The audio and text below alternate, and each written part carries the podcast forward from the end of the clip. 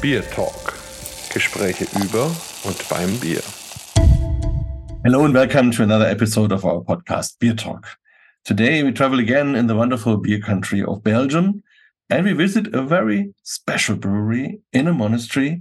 And we visit, of course, also the man who had the idea of the whole thing. It's Father Karel from Grimbergen. So, hello, Father Karel, and maybe you introduce yourself a little bit to our listeners. Hello, everybody. I'm Father Karel. I'm uh, 59 and I'm a, a Norbertine father uh, of the Abbey of Grimbergen. And Grimbergen is the oldest still exist abbey all over the world of Norbertine fathers. And we have always a tradition of brewing until the French Revolution. And then we are still wait until uh, 1958 of the commercial Grimbergen. You can find everywhere brew by other breweries. And, and now it's in the hands of Carlsberg. And in 2016, uh, Carlsberg, uh, Alken-Maes, and the Abbey decide to put a microbrewery here, uh, intramuros, in in the in the walls of the Abbey of Grimbergen. And so um, I'm involved with this project, and uh, voila, that's a short way. Before I have also done pastoral work more than 25 years, and so let's start maybe a little bit in in these early days. So, um, well, do you remember when you had your first contact to beer, and was it before or after you decided to enter the order? Yeah, it was uh, when I still was uh, father in the abbey.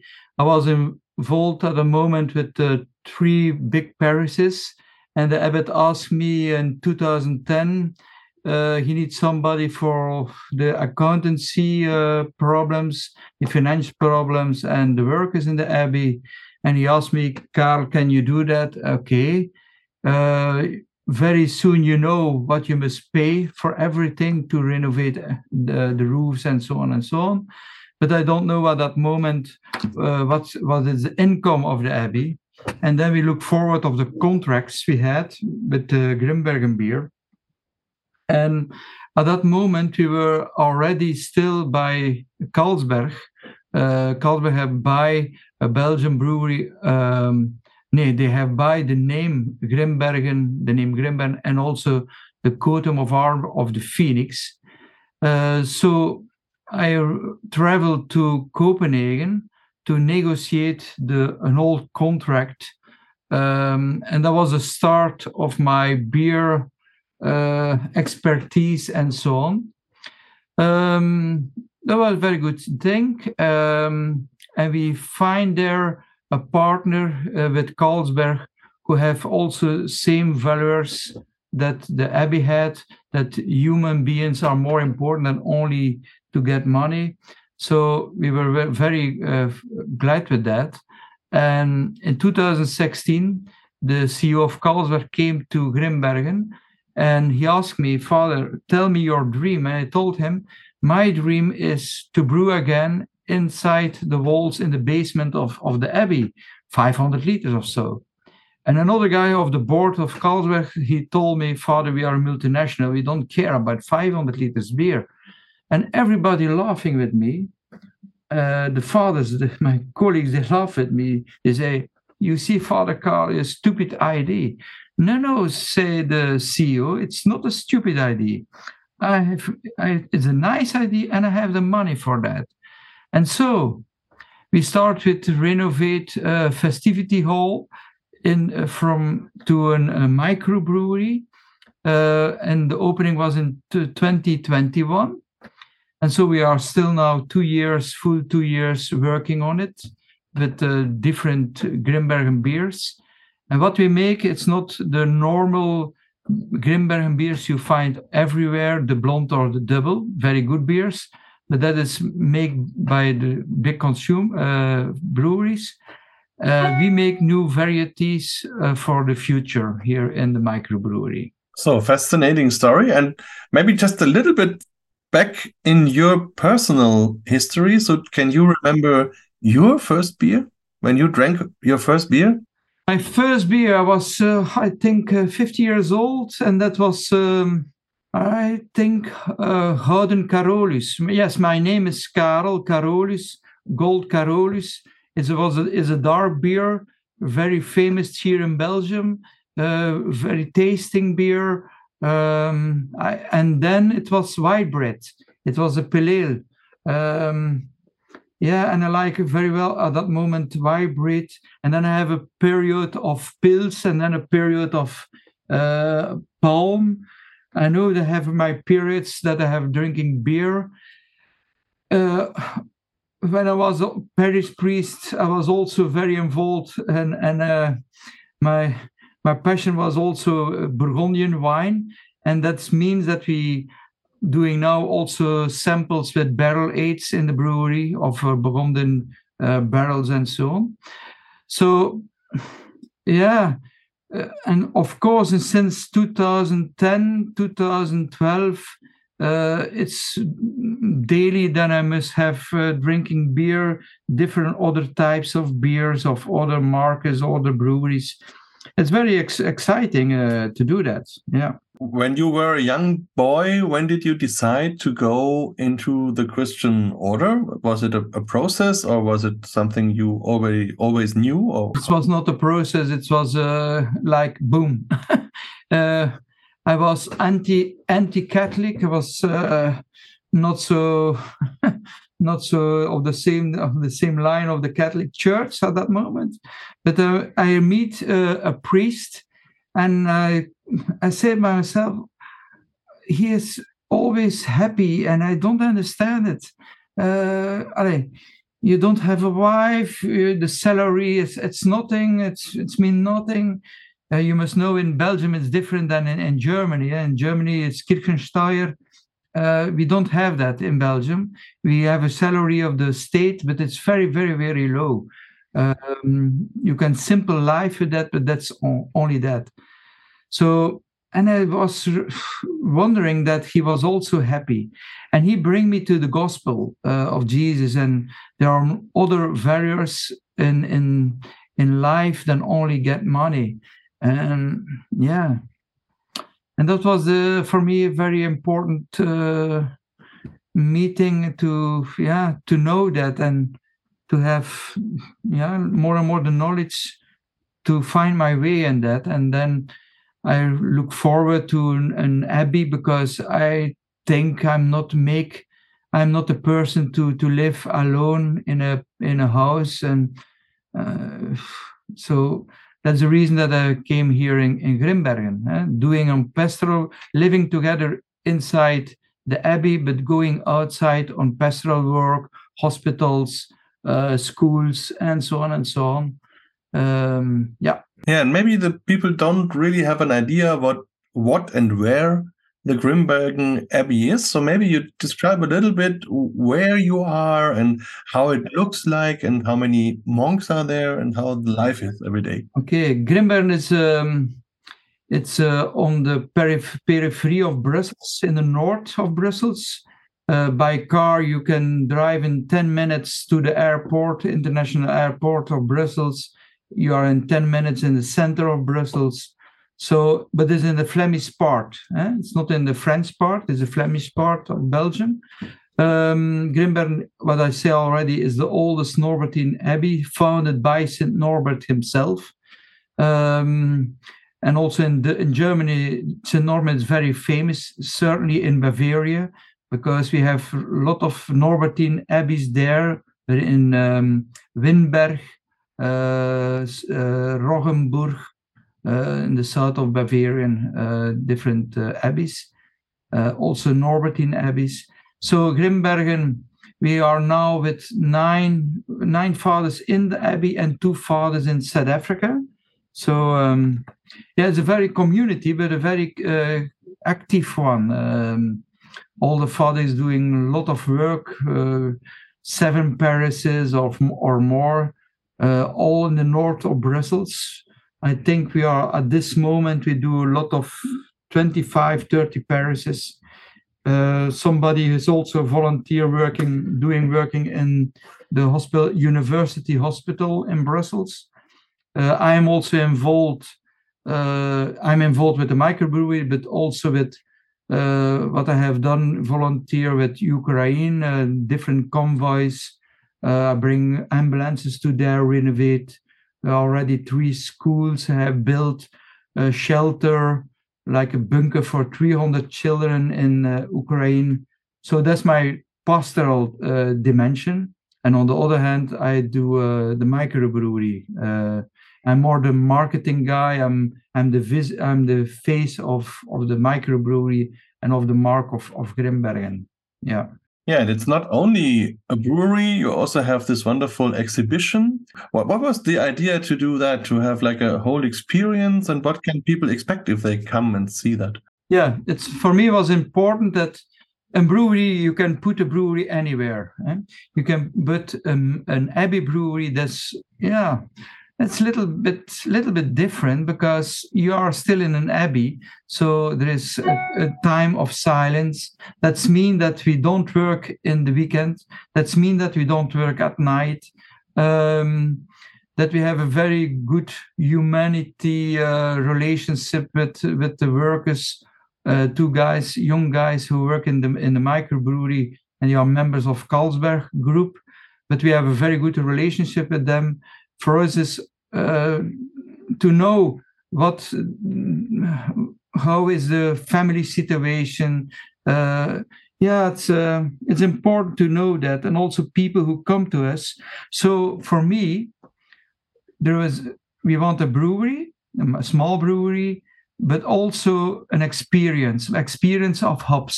A lot of people don't know anymore what is hops so we have uh, put a small hop field inside the, the garden and also an herb garden. Because in the time of the Middle Ages, there was still herbs to making beer, to give bitterness on the beer, more sustainable, 40 days, and was a, a, a sighting at that, at that moment to have beer that is sustainable 40 days. Uh, and was still waiting when hops comes from Germany. Eh? It's uh, from the Vikings Vikings, and then Germany, and Germany by the ports of Bremen and Hamburg came it to here in, in Belgium. The first abbey was Affligem, and then it's 10 kilometers from Grimbergen. And so we, we know on old uh, drawings, we see old uh, hop fields uh, in the Middle Ages that we had. So, and for me, it was important to have a hop variety uh, of, of the Middle Ages, the Groene Bel.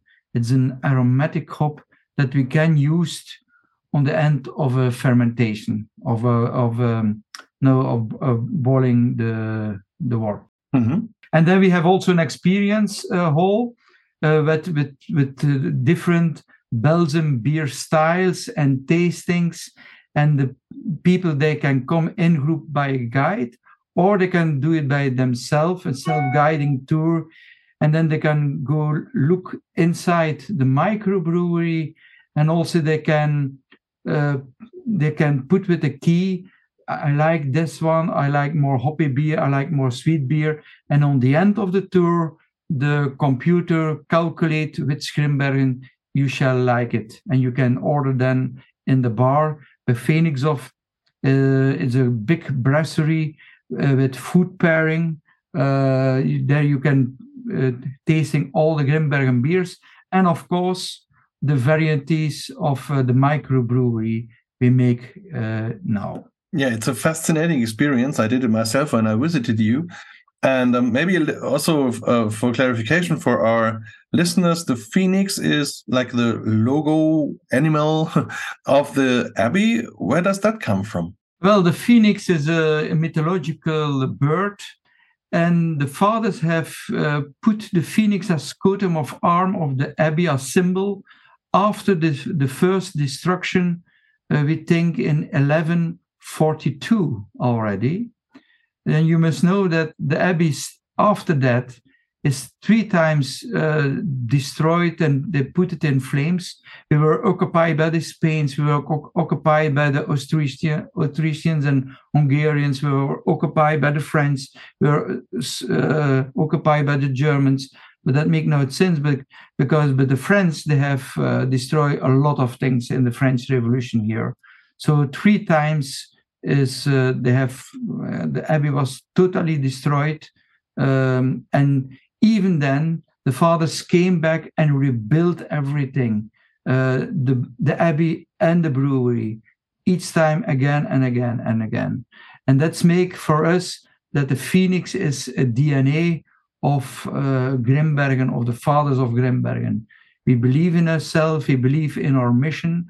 We, it's a resilience, um, very important, and we are proud of also for that. Uh, so, and that's for us. It's more than a mythical, mythological birth.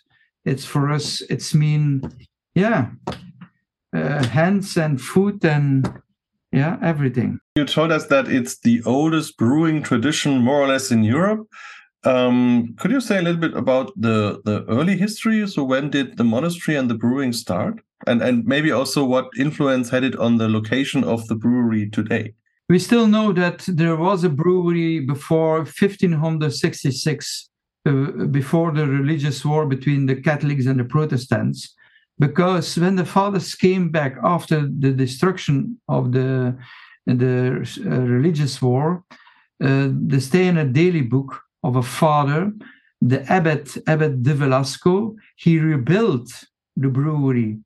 And it makes sense because we know that each abbey had in the Middle Ages a brewery. Why? Because in different places, water wasn't drinkable, first. And second, beer, cheese, and bread was a, a kind of payment the workers. You must know that in the Middle Ages, more than 1,300 people work for the Abbey. The Abbey has 2,500 acres great. It was amazing with uh, 10 farms, with eight water mills, um, also for wind windmills. They have yeah, territory, woods, and so further and so further. They have a big uh, uh, lake also for fishing because they eat fish three times in a week. So it was an economical uh, point, it was an education point, it was a liturgical point, a spiritual point. Uh, then an abbey. It was very important. They were the first, you can say, the first big companies in Europe. Eh? Uh, abbeys. Uh, you can say, "Are you like it or you like it not, but that is our history, even in, in Germany, I think. That's our history. Eh? So, and we know, and we have uh, just before the French Revolution, so the French came here in 1794, and then it was very tough for the fathers to, to have live inside the abbey because they must pay a lot of taxes and there was not anymore allowed to be priest. Uh, they flee out of the abbey uh, by the soldier, French soldiers, and we have still ingredient list at that time from the last brew that we have of how many hops, how many uh, wheat, how many malt, uh, uh all, everything. And that's now the occasion we have to find out a brew have similar, but it's not easy to have a brew similar to make a brew similar like a brew before the French slavery. That's my dream to still make it. Yeah?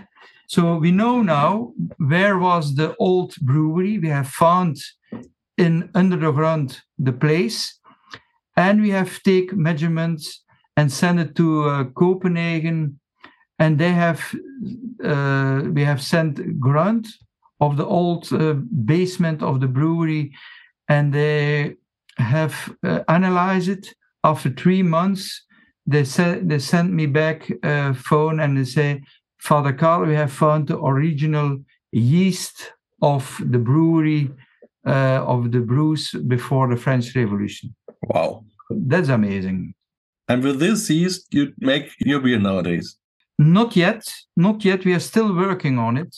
Uh, now we use the normal Grimbergen yeast uh, still, but I think in one year or two years we will certainly came with uh, a beer, a Grimbergen beer with uh, making by the original yeast of 1795.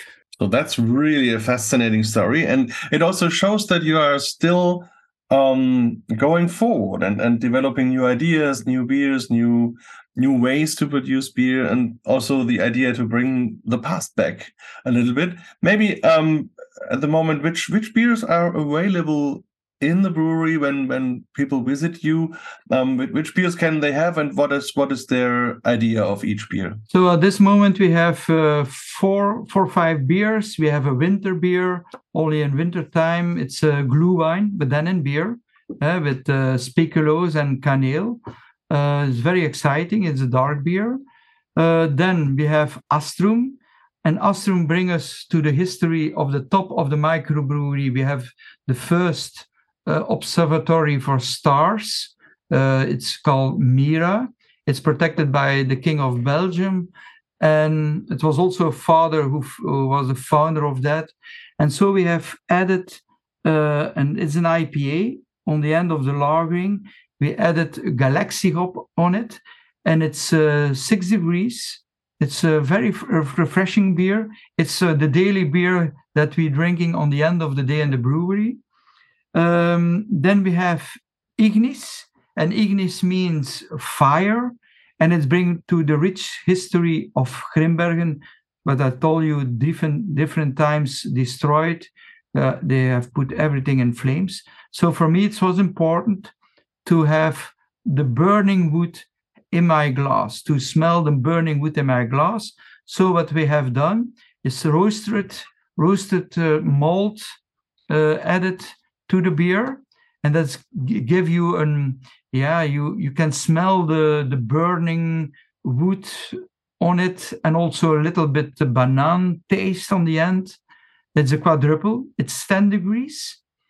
And then we have magnum opus is means masterpiece and there was a beer we have make it for the opening of the microbrewery we are brewers beer brewers we are not winemakers so when we were winemakers, for an opening, we sell used uh, champagne, but we are beer makers. So what we have done, on the end of the first fermentation with Grimbergen yeast, we have added um, champagne yeast.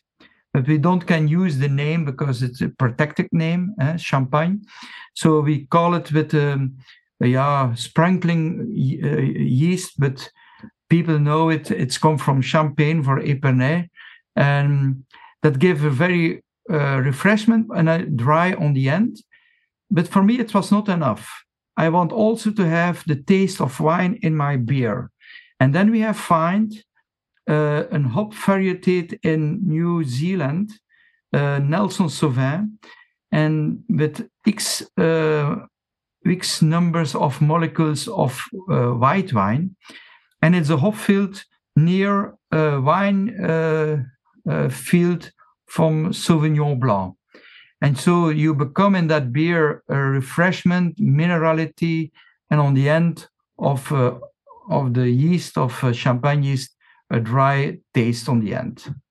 Voilà, this is what we have now, and we have also a Brut Rosé, and that you can only taste in the uh, brasserie Phoenix of near the Abbey.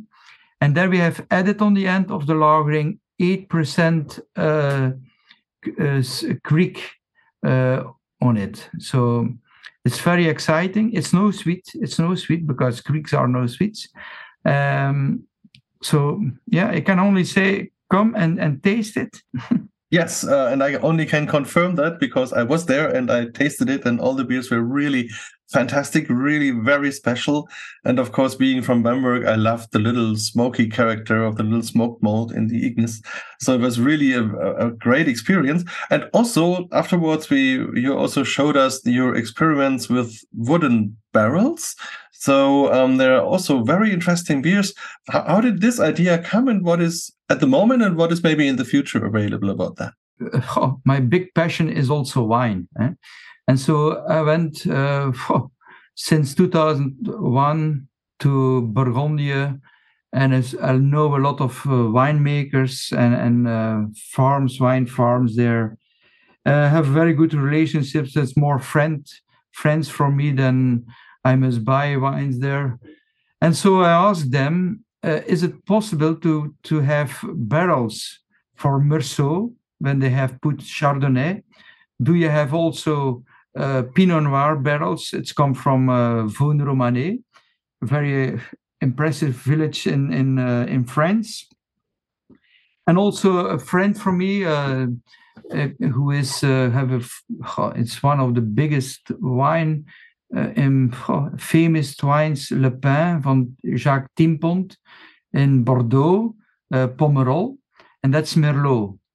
And so we have on the red wine barrels Pinot Noir, Gevrey-Chambertin, Vosne-Romanée, and on the white and and uh, Pomerol, and on the white from uh, Meursault and Sassagne-Montrachet, we have put there the magnum opus, and on the red one we have put it the ignis.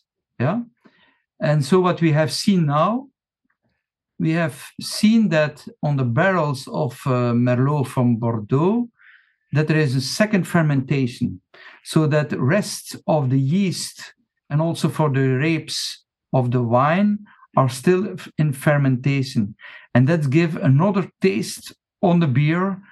And when you don't know it, when you have, I think, a glass, a dark glass, and you taste that, uh, mm, it can be difficult to find out it's now beer or it's wine. And you have tasted, so you can tell him. So, and that we want also to do that. There's no innovation, but yeah, it's it's very nice it's uh, for me very nice to do that yes it's very nice and also i must say um, it, it's crazy or, or, or, impressive to see that you still can do something special, something different to all the others, and it's it, it's it's a unique um, unique taste, unique idea which you have in the abbey, and so that's that's really interesting that you have beers that are a little bit like a Flanders Red, or a little bit like a kriek or a little bit like a Champagne beer, but still in a different way. So that's really fantastic. So I know you have limited time. Maybe a last question in your monastic life with your other fathers, when during the day do you drink beer and which ones? Or are there special days where you drink special beers? So normally at 11 o'clock we have uh, tasting in, in the brewery because your your mouth is clear and fine. Um, and then on the end of the day at 5 5 p.m. Uh, we have a meeting every day. I come there. Uh, even I have busy uh, in in the abbey. I come there, uh, greeting the my my colleagues there, and then we have certainly a tasting of, of the beers. Uh, and we still we have we always uh, taste Astrum because it's low in alcohol. The rest, Magnum Opus is eight, uh, Quadruple is ten degrees, uh, Brut Rosé is also eight. So you must be a little bit careful because we are still working after that uh, in the abbey. We have meetings still in the evening. So um, yeah, and then on Sunday in the abbey, all the fathers we drink then a very good glass uh, of Grimbergen on Sunday evening. and for Christmas? And for Christmas, it shall be the Hemix Calix. It's um, the golden Calix. Uh, uh, it's a it's a winter it's a winter beer yeah. Okay. So fascinating. I wish you all the best. Thanks a lot for your time. And as i said i really encourage all our, our listeners to come to the abbey to visit you and visit this fascinating project and honor and taste your beers. Thanks a lot. Always welcome. Thank you. Bye bye BierTalk der podcast rund ums bier. Alle folgen unter www.biertalk.de